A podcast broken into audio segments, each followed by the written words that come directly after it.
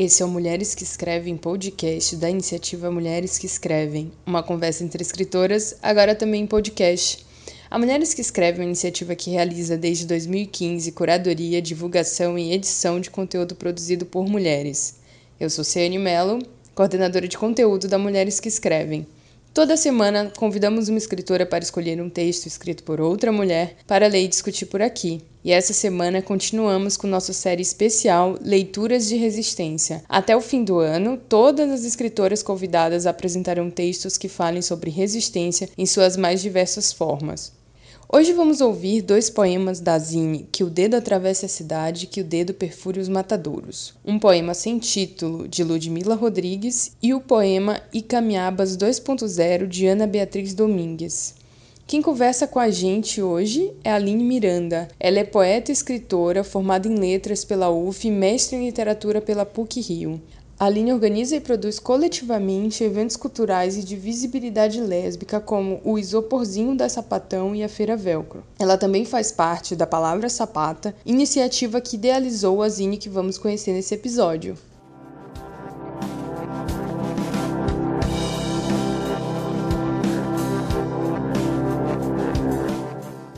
Também estou com saudade dela, Frida. Eu digo triste com uma resignação própria de quem sabe que cachorros não entendem língua de gente. É fim de tarde, eu fumo na janela, trago seu bilhete nas mãos, que diz: fique calma, tudo é passageiro e ainda podemos morar numa casa com piso de madeira, etc. Já reli vinte vezes e ainda não consegui compreender nada, exceto a parte de que tudo é passageiro. Penso numa casa com piso de madeira, vejo a cidade de cima, tá tudo dourado e ninguém percebe que eu grito. E Camiabas 2.0 Eu agora vou escrever poemas lésbicos, feito Angélica Freitas ou a Maria Isabel Iório, que escreveram poemas lésbicos e radioativos, feito também a poeta que não vou dizer o nome, pois fomos amantes por quase uma década e ao final não sobrou nenhuma nude para enquadrar. Vou então gritar poemas sobre mulheres abertas, pois é preciso muitas bocas para se amar uma mulher. Nós mulheres nos multiplicamos e somos maioria, dizem. Recentemente demitimos Satanás e readmitimos Lilith para o setor de recursos humanos. Não vai sobrar falo sobre falo.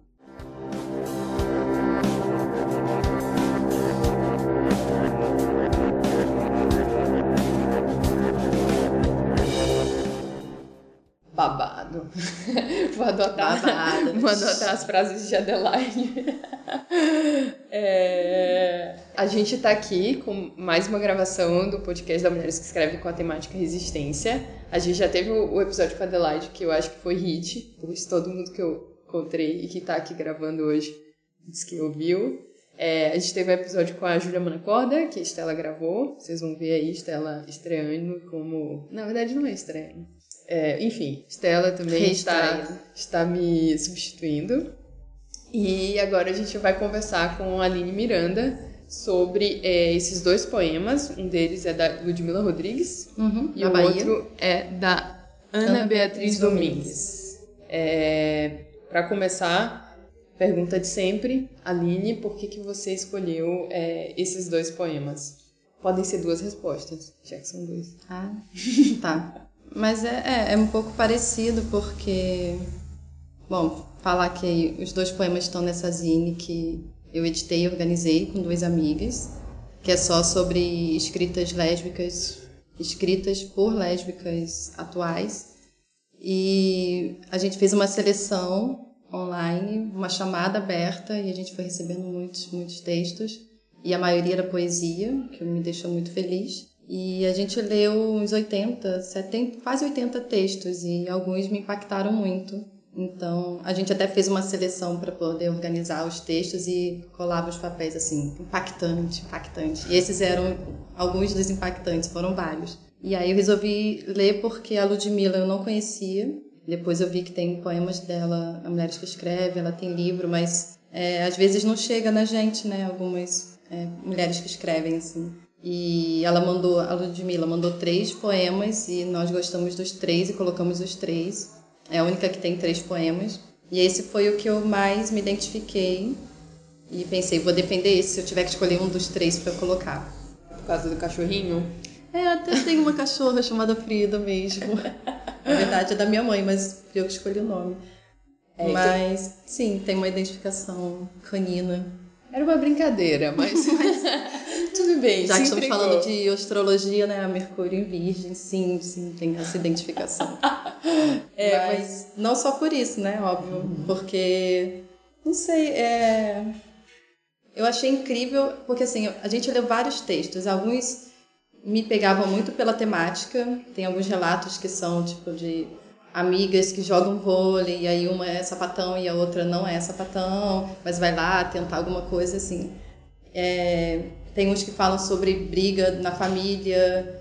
Então tinham temas que eu achava que era importante de estar, só que esse me pegou é, esteticamente, sentimentalmente, literariamente, sei lá. E achei muito incrível e virei fã dessa pessoa que eu nem conhecia e que é maravilhosa. Perfeito. Agora eu queria te pedir, inclusive, conta mais para as pessoas que estão ouvindo sobre essa zine, como é que foi, qual o nome, é, conta tudo. a zine chama Que o Dedo Atravesse a Cidade, Que o Dedo Perfure os Matadouros. E ela é uma zine que virou um livro, na verdade, porque ficou uma coisa grande e bela esteticamente. E é ótimo para passar os dedos. A gente fez toda a costura manual e é um trabalho totalmente independente e que surgiu porque eu fiz com duas amigas, que é a Adri Azevedo e a Bel Baroni, sapatões maravilhosos, como eu. Olha o merchan. É, é, porque é importante falar que é um projeto feito por muitas mãos lésbicas, né? É, a Adri ganhou uma zine é, que veio da Argentina, uma amiga trouxe para ela, e era uma zine assim, de relatos. Eu não sei se a gente pode dizer prosa e verso, mas enfim, eram textos corridos assim. E ela leu e ficou muito impactada pensando, a gente já fala impactada o tempo inteiro, né? E ela ficou impactada pensando assim, nossa, se eu tivesse lido esses textos quando eu era jovem, minha existência lésbica teria sido muito mais fácil. É a identificação, né? Porque não é só a gente pensa muito na visibilidade lésbica, mas a representatividade também é muito importante. E foi isso, ela se sentiu super representada, porque eram mulheres lésbicas falando de, da gente, delas. E aí a gente pensou em fazer isso junto. Ela abriu um, bate-papo comigo e com a Bel, e a gente, eu e a Bel tínhamos acabado de fazer um Instagram que chama Palavra Sapata, para divulgar autoras lendo seus próprios poemas. E a gente juntou tudo e fez uma chamada aberta e foi fez uma pré-venda, tipo 10 reais, bem assim, acessível. E foi ótimo, só que foi uma coisa muito maior que a gente esperava. E depois a gente teve que selecionar os textos, e aí a gente dobrou o número de páginas para caber. Então são 54 textos, eu acho, ou 55 textos, mas são 45 autoras. E a gente conhece 15 delas, assim, conhece o de vista, ou sabe que a gente chamou cinco autoras que a gente gostava, que mandaram textos. E as outras foram essas mulheres que mandaram, e nem sei como chegou, acho que só do norte, não tem ninguém, na verdade. Mas a gente não, não recebeu nenhum texto dessa região, mas tem o texto de Rosário, tem Rio Grande do Norte, Bahia, Minas Gerais, São Paulo, enfim, muita sapatão nesse Brasil. Essa Zine foi incrível, eu lembro quando vocês lançaram, acabou, né? Tipo, Sim. já, já tinha esgotado. E, e eu, inclusive, só consegui a minha na segunda leva. Eu tive que esperar essa segunda edição. E Estrela Rosa só conseguiu quando ela chegou no evento, tinha acabado de acabar. E aí a minha irmã vendeu a dela para Estela. Olha só o que a gente não faz, né? Mas eu acho que isso é, isso é muito significativo, né? Assim, é, eu queria saber de onde tinha vindo a ideia de vocês de fazer esse projeto, tudo isso que tu acabou de contar pra gente. Mas eu acho que o, fato de ter esgotado, assim, e, e, de primeira, sabe, ter sido um sucesso absurdo, mostra que é, é um. Assim, já é uma resistência, né, esse trabalho, eu acho. Não sei, tu vê dessa forma? Eu acho que sim, sim né? Sim. Assim. É, porque a gente vê que tem uma necessidade, né? Não é exatamente uma lacuna, mas é, a gente tem muitas, muita invisibilidade, né? Ou tinha até há pouco tempo a Cassandra Rios, que foi autora barra autor mais censurada na ditadura, escreveu vários livros e eu nunca li, fiz faculdade de letras, especialização, mestrado, nunca li Cassandra Rios, eu fui ler depois, assim, por indicações.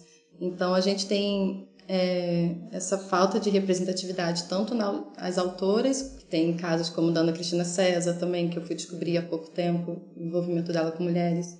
Então tem na, as autoras e as personagens lésbicas e escrito por lésbicas, né, que é diferente também. E aí é mais isso das pessoas é, precisam se ver para para entenderem a sua própria existência, né? E aí esses dias eu compartilhei alguma coisa, a gente fez um segundo lançamento, né? A gente fez uma segunda tiragem porque a gente quer mandar agora para as autoras que ainda não têm. Tem 17 autoras que ainda não têm a Zine, né? Porque são de outros estados, aí agora a gente consegue pagar a frete, todo esse rolê independente. E aí uma uma menina que foi nesse segundo evento, ela foi escreveu que ela estava no metrô lendo e aí chorou e aí agora só conversa com a namorada e com as amigas citando coisas, falando meio que a linguagem da Zine. Eu falei, pronto, era era isso que precisava, era para isso, assim, para você estar tá lendo algo que é sobre você. Maravilha. É, agora eu queria falar sobre o poema da Ludmilla, especificamente. É, é porque eu vou, vou contar um pouco do, do backstage aqui. Eu meio que fui tendenciosa e falei, ai, Aline, seria legal se tu escolhesse um texto da Zine, porque eu queria falar da Zine. Não, achei ótimo. Porque eu tava assim, nossa, eu não sei, tem, esse, tem um texto tal sobre resistência, isso aqui. Aí você falou da Zine e falei, é. caramba, é verdade. Às vezes a gente precisa que outra pessoa valide o nosso trabalho pra gente. Nossa, isso nossa. é uma potência, sim. Posso ler o meu trabalho. É. Obrigada por isso. Eu acho que a Aline, ela deve ter gêmeos no mapa dela. Ela fala. Kiron em gêmeos. Ela fala. Oi? Kiron em gêmeos. Ela fala mal de Emiliano, mas ela. Ela tava meio eu perdida, amo. assim, pra. Ontem tu falou mal. Aprendi a amar com Lué de Luna, rainha. Obrigada por esse momento. Olha eu aqui, shade. É, não, mas vamos lá. É... Mas aprendi a amar, eu realmente tinha problemas, até que eu descobri que o meu Kiron, que é o Karma, era em Gêmeos. É, e conversei com a Led Luna e ela falou: Eu sou geminiana. E eu fiquei: O quê? Ela falou: Ih, perdi mais uma fã. E eu falei: Não, que isso? Amo Gêmeos. Amo Gêmeos. Compositora, então, sapatão maravilhosa, né, gente? Eu, eu vi que tu tava lá com vários textos. Tu, ah, eu tô aqui em dúvida alguns, aí eu dei essa sugestão. Mas eu achei muito curiosa a escolha do texto da Ludmilla. Eu sei que tem um fator aí é, pessoal, enfim. Mas é que ele é um, é um, um texto que. um poema que termina falando de grito. E aí eu achei. Queria saber se teve uma. Tu pensou nisso, tipo, vou falar de resistência e ao mesmo tempo colocar essa, essa personagem que, que termina o poema querendo gritar no, no prédio. É, na verdade eu nem sei se ela quer ou se ela grita, né, realmente. É. Não, eu brinquei com essa história da cachorrinha e tal. Sim. É só porque eu acho que tem referências que tem muito a ver com universos, assim. Mas é porque imagino muito esse momento, às vezes, né, que a gente tá sozinha e a princípio parece que tá tudo muito bem, sei lá, esse mundo virtual e tá todo mundo lindo, mas não, na verdade eu tô aqui gritando e alguém tá passando e nem tá vendo. E a gente tá um pouco nesse momento de muita angústia e eu imagino que temos algumas pessoas aqui na sala nesse momento e muitas pessoas estejam gritando por dentro, assim, se a gente pudesse a gente tá, tá gritando o tempo inteiro, que a gente fica fora não sei quem, fora não sei quem, fora não sei quem, as pessoas cercando cada vez mais, então eu acho que a gente tá sempre gritando. Sim. É, eu, eu acabei de perceber que eu errei a pergunta passada, ah, mas tudo bem. Geminiano. é, mas é, é, é, correlacionado com isso, com essa questão do grito, mas acho que tu já respondeu. Se tu achar que dá para complementar, tu me fala. Mas a pergunta era, eu queria saber sobre o que que esse poema te falava, assim. É, e acho que, enfim, fala um pouco disso, né, da, da, nossa, da nossa solidão e da nossa angústia. Nesse momento, mas tem mais alguma coisa que. Mas ele fala muito é, dessa parte que eu acho chata, às vezes, de relações amorosas. Porque ela tá ali lendo um bilhete várias vezes, na verdade aquilo não tá entrando, porque é uma despedida e algo assim. Ela tá ali falando com a cachorra. E tem um pouco isso, né? Que é uma parte chata aí da, da vida amorosa. tá certo. Deixa pra lá.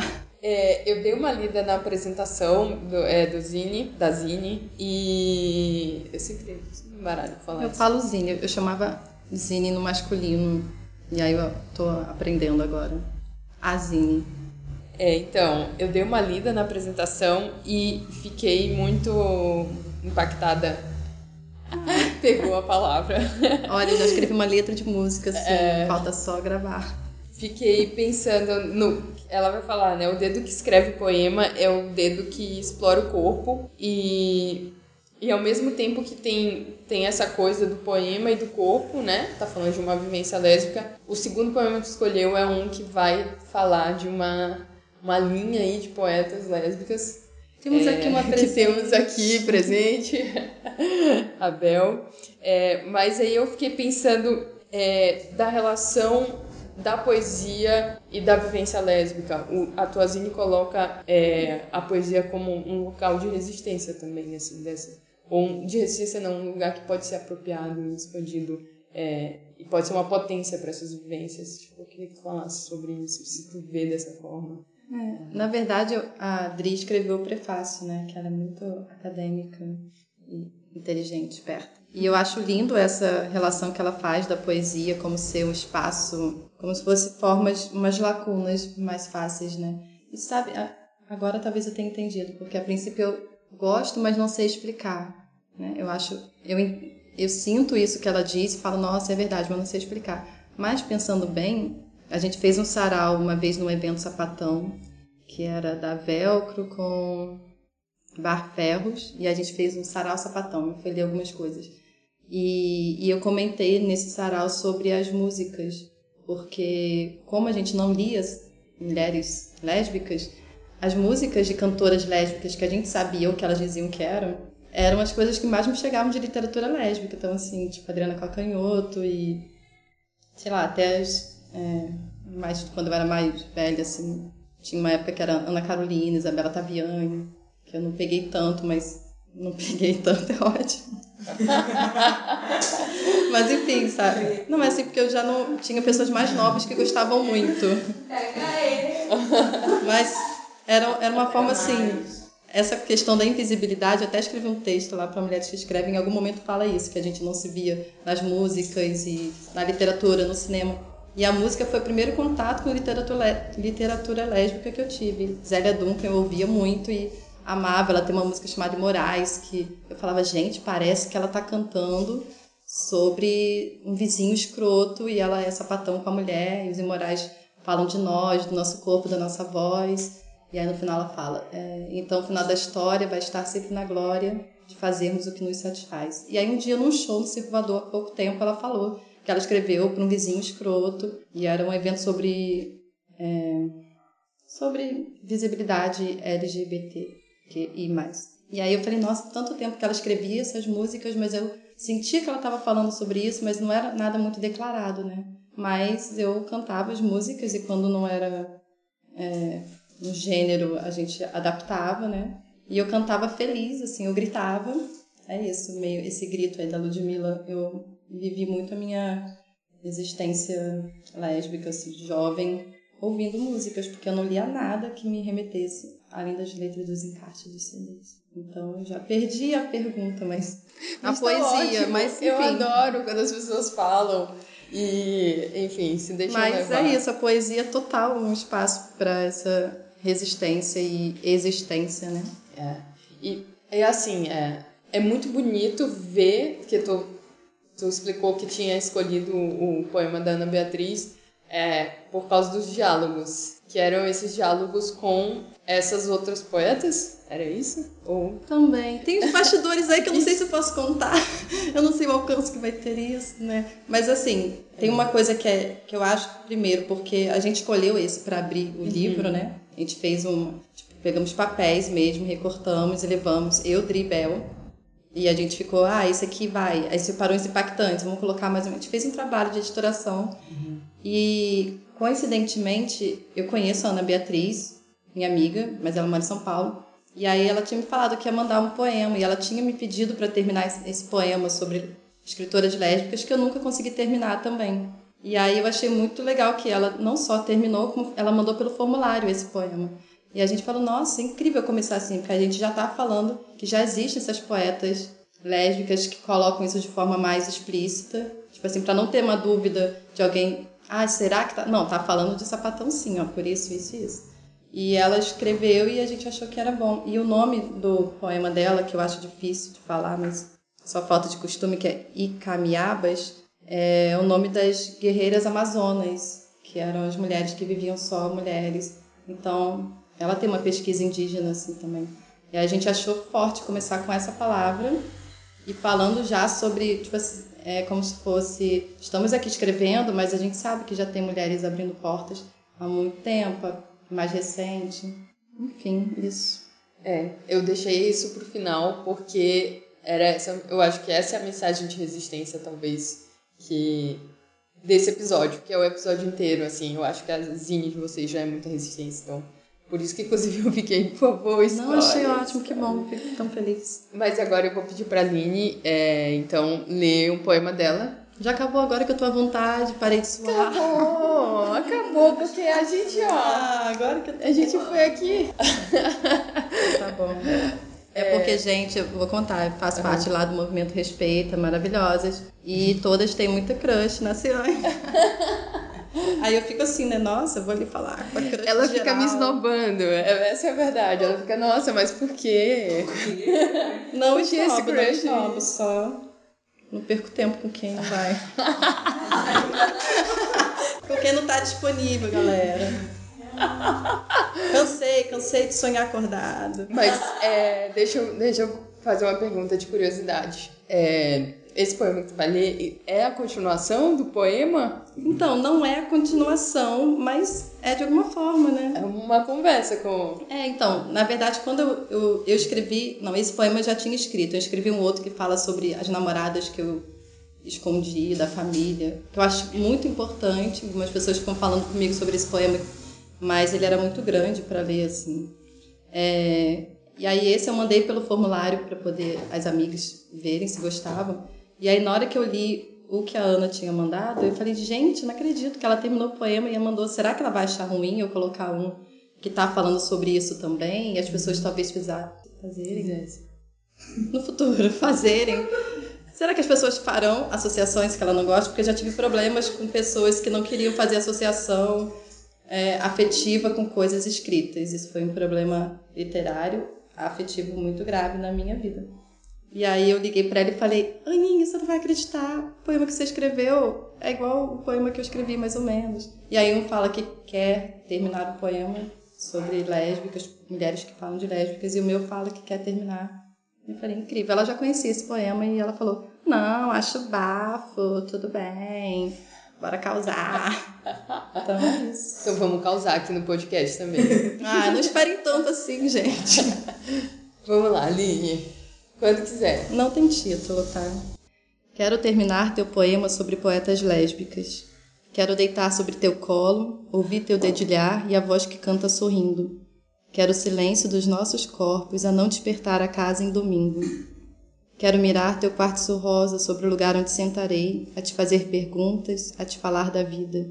E mais que isso, quero comer arepas naquele lugar que parece a hora de um recreio bonito e molhar contigo os pés no espelho d'água com vista para os prédios.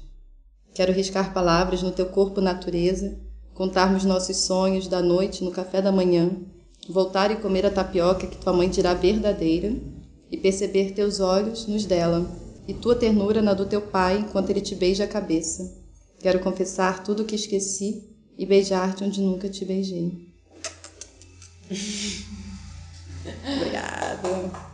Então, obrigada, Aline. De é nada. prazer que você participe. É... E é isso. Vamos juntos.